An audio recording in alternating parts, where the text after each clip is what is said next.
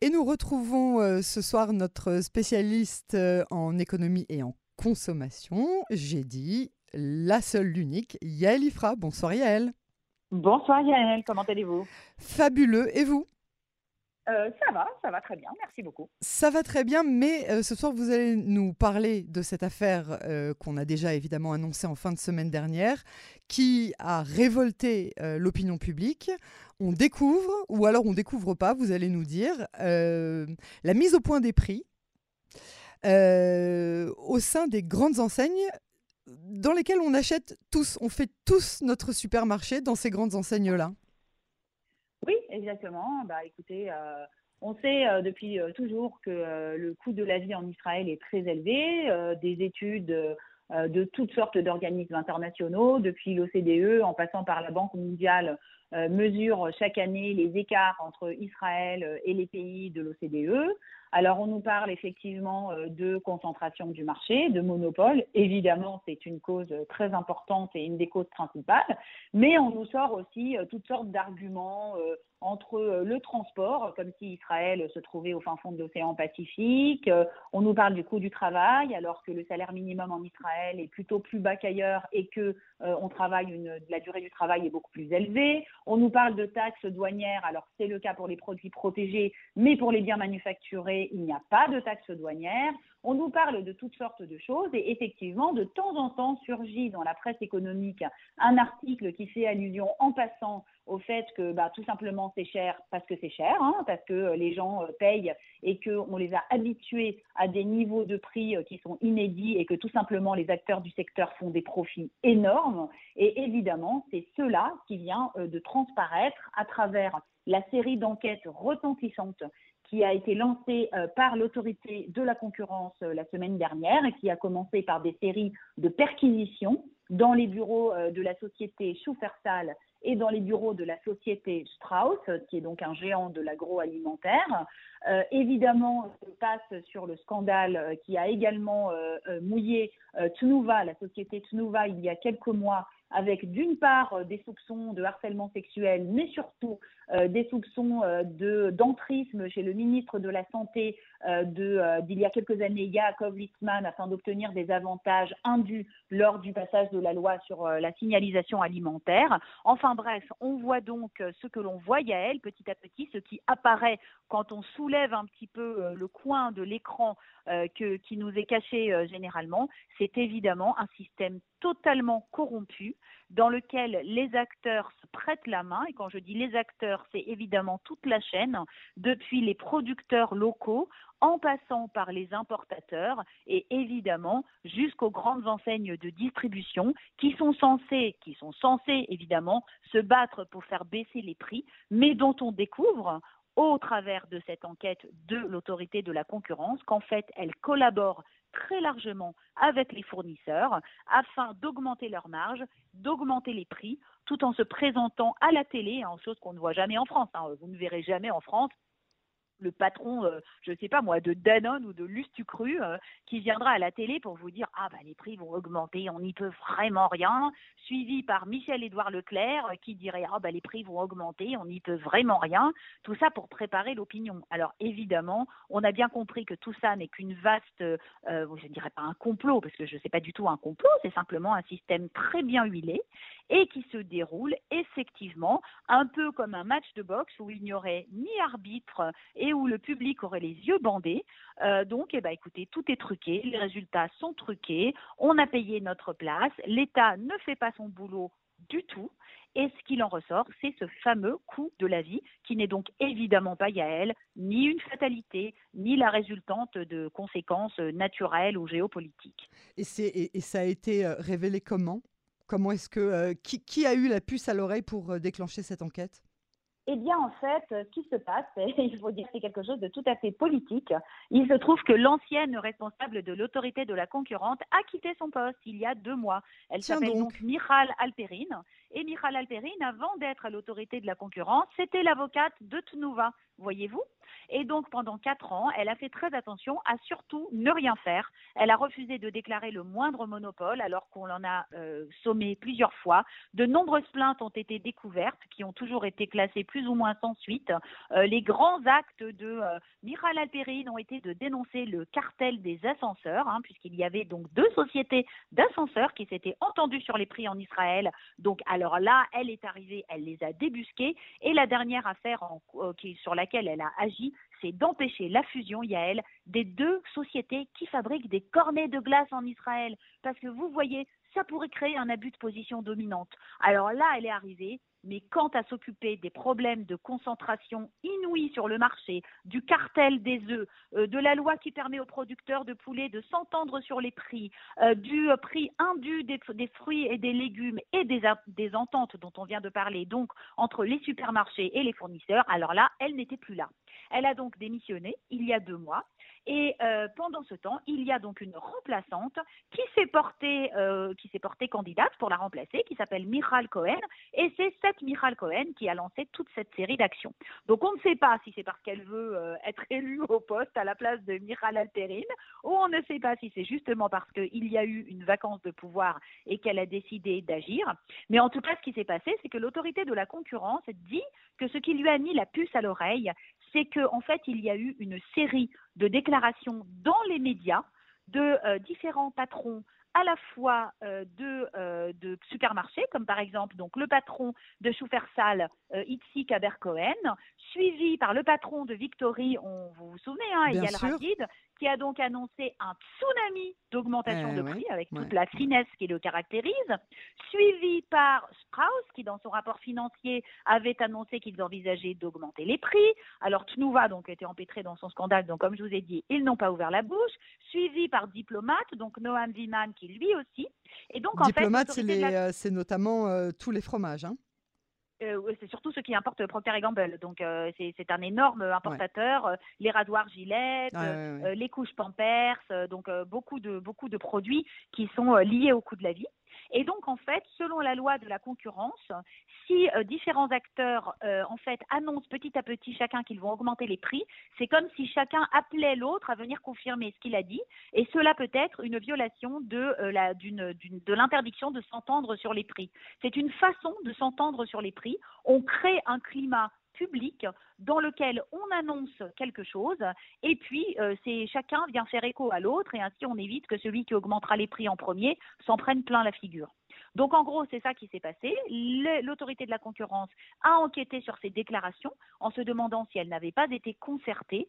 Et en enquêtant, apparemment, elle a découvert que euh, la collaboration allait beaucoup plus loin. Et en particulier, qu'il s'agissait surtout d'une entente. Alors j'explique euh, très très simplement, mais enfin bon voilà, c'est un peu plus compliqué que ça. Une entente sur les prix en fait des marques distributeurs, puisque en Israël, il y a elle, comme dans tous les pays euh, du monde, les marques distributeurs sont en fait les marques, les vraies marques, avec un emballage différent. On est bien d'accord que euh, Leclerc ou, une fois de plus, Franprix, en France, n'ont pas leurs propres usines. Hein. Et d'ailleurs, euh, pour tous les gens qui mangent cachère et qui connaissaient la liste du consistoire, on nous disait biscuit bonne maman, tel machin cachère, également vendu sous le nom de euh, également vendu sous le nom de, et c'est comme ça qu'on savait que les marques distributeurs étaient les mêmes. Donc en Israël, c'est tout à fait la même chose. Et donc il faut comprendre que la marque distributeur de Schufersal est la quatrième marque d'Israël. D'accord? Ça vous donne une idée de la taille tentaculaire ah. de Schufersal, qui fait la bagatelle de 15 milliards de shekels de chiffre d'affaires. Et donc, en fait, il y aurait eu des ententes entre les marques et les supermarchés sur la marque distributeur. Les marques disant aux supermarchés si tu me permets d'augmenter mes yaourts de marque ou mon riz de marque, alors moi, je ne t'augmenterai pas ta marque, le produit que je te vends en marque distributeur. Je ne t'augmente que la marque. Je ne t'augmente que euh, les pâtes OSEM, mais je ne t'augmente pas les pâtes Rami Levy ou les pâtes Soufersal ou les pâtes Victory. C'est ça. Et donc tout le monde y gagne évidemment, puisque dans ce cas-là, le supermarché euh, arrête de se battre contre l'augmentation de la marque, il la vend plus cher et lui, il conserve sa marge sur son produit distributeur. Donc c'est cela qui a été découvert et c'est pour cela que cette entente sur les prix est beaucoup plus grave que ce que l'on croit ça va jusqu'à euh, euh, des, des, systèmes de réduction qui sont consentis aux supermarchés à condition qu'ils acceptent le nouveau tarif plus cher. On leur donne quelques mois qu'on appelle de grace, de, de, moratoire, pendant lesquelles on leur vend le produit moins cher, mais eux, ils le vendent plus cher. Enfin bon, je vous explique à elle vraiment ça en très très très grossièrement, mais c'est un système très bien huilé dans lequel il n'y a qu'un seul perdant, vous l'avez bien compris. C'est nous. C'est nous. Ouais, c'est ça. C'est nous. Et alors nous, on est donc des consommateurs pas avisés, qui comprenons rien, on se bat pas et on dit bon bah c'est comme ça, c'est comme ça. Et puis euh, la vie est chère et on achète quand même. C'est un peu ça, sauf que c'est pas qu'on n'y comprend rien, c'est qu'il n'y a pas assez d'informations, que les deux autorités euh, d'État, euh, l'autorité de, la, de la consommation et, et, le, et la, commissariat, la MOATSA de la consommation ne font absolument aucun travail, sinon des vagues comparaisons de paniers au moment des fêtes, oui, où, vaut-il mieux acheter ces céréales complètes, donc ça n'a juste aucun intérêt. Elles ne se battent pas et surtout, surtout Yael, parce que nous avons des enseignes de distribution qui ne se battent pas pour les clients puisque tout est cher partout et que le prix est le même partout et qu'effectivement il n'y a pas de transparence et que personne ne comprend comment ça fonctionne, alors évidemment il n'y a pas, comme en France, comme aux États-Unis, comme dans le monde entier, une guerre pour attirer les clients. Pourquoi attirerait-on les clients quand de toute façon on les a prisonniers? Et le problème en Israël, c'est un problème de nouveaux entrants le marché est complètement sclérosé par les mêmes enseignes tentaculaires, qui sont d'ailleurs également des enseignes de détail et des enseignes de gros, ce qui pose également un très très gros problème. Schupersal est également un peu l'équivalent de métro, euh, vend aux épiceries, etc. Donc c'est très problématique, vend à la restauration. Et donc il n'y a personne pour venir casser ce monopole. Je donne pour exemple la loi qui s'est passée sur le téléphone portable. Ah il a fallu qu'un entrant dont je fais remarquer juste par hasard qu'il était français, Michael Bokobza, Michael Golan, entre sur le marché de la téléphonie et n'ait pas peur de baisser les prix, exactement comme l'a fait Xavier Niel, bon, puisqu'il venait de chez Free, hein, euh, tout le monde le sait, exactement comme l'a fait Xavier Niel et qu'il a comme ça attrapé 30% du marché, qui a compris qu'on gagne sa vie sur le volume et pas forcément sur les prix. Et il est venu et tout le monde a été obligé de s'aligner. En Israël, évidemment, c'est beaucoup plus compliqué. Les fournisseurs ne vendraient peut-être même pas un nouvel entrant de type Carrefour ou Lidl ou je ne sais qui qui viendrait de l'étranger et qui voudrait euh, casser les prix. Le rabbinat fait en sorte qu'on ne puisse pas importer librement de produits de l'étranger. C'est aussi ce que vise à faire la loi d'Avigdor Lieberman, qui veut permettre d'importer plus librement des produits. Il nous faut un nouvel entrant. Il nous faut un nouvel entrant sur le marché israélien qui vienne casser les prix. Et à côté de ça, il nous faut des consommateurs informés qui réclament des baisses de prix tout simplement. Mais est-ce que c'est envisageable? Est-ce que c'est faisable aujourd'hui, cette, cette, baisse de prix? Parce que quand vous les entendez, ils sont outrés, euh, ils ont tellement bossé pendant le corona, ils nous ont jamais laissé tomber. Comment est-ce qu'on peut les soupçonner de quelque chose comme ça? Ils sont euh, Rami Levy qui dit Moi j'ai été pauvre, je vous le rappelle. Euh, j'ai, comment est-ce que vous pouvez m'accuser de quelque chose comme ça alors que j'ai fait tout ce que j'ai pu pour justement permettre à toutes les familles de se nourrir correctement et sans avoir un trou à la fin du mois, etc. Qu'est-ce qu'on peut leur dire aujourd'hui à ces gens-là qui, nient complètement?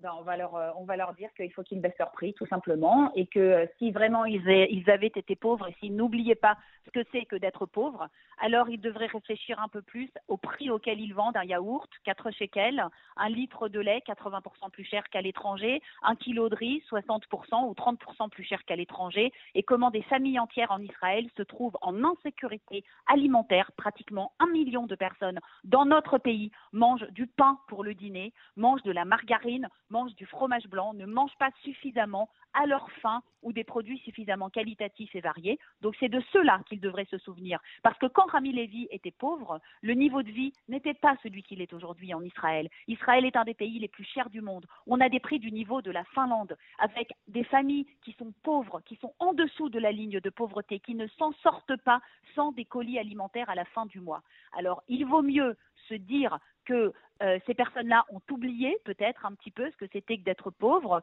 plutôt euh, que de se dire qu'ils sont cyniques et qu'ils euh, s'en mettent plein les poches sur le dos des familles et des consommateurs en Israël de manière générale. Évidemment, les consommateurs les plus défavorisés. Et l'État aussi doit tenir son rôle. L'État aussi doit faire pression. Il faut introduire de la concurrence. Il faut absolument que les gens aient conscience du véritable coût de ce qu'ils payent et combien ça devrait coûter s'ils n'habitaient pas en Israël. Je pense que ça, une association ou un mouvement de consommateurs plutôt assez politisé peut le faire et c'est ce à quoi je, travaille, je le dis très franchement. J'espère pouvoir d'ici quelques mois présenter un projet qui essayera de changer au moins la conscience des consommateurs en Israël.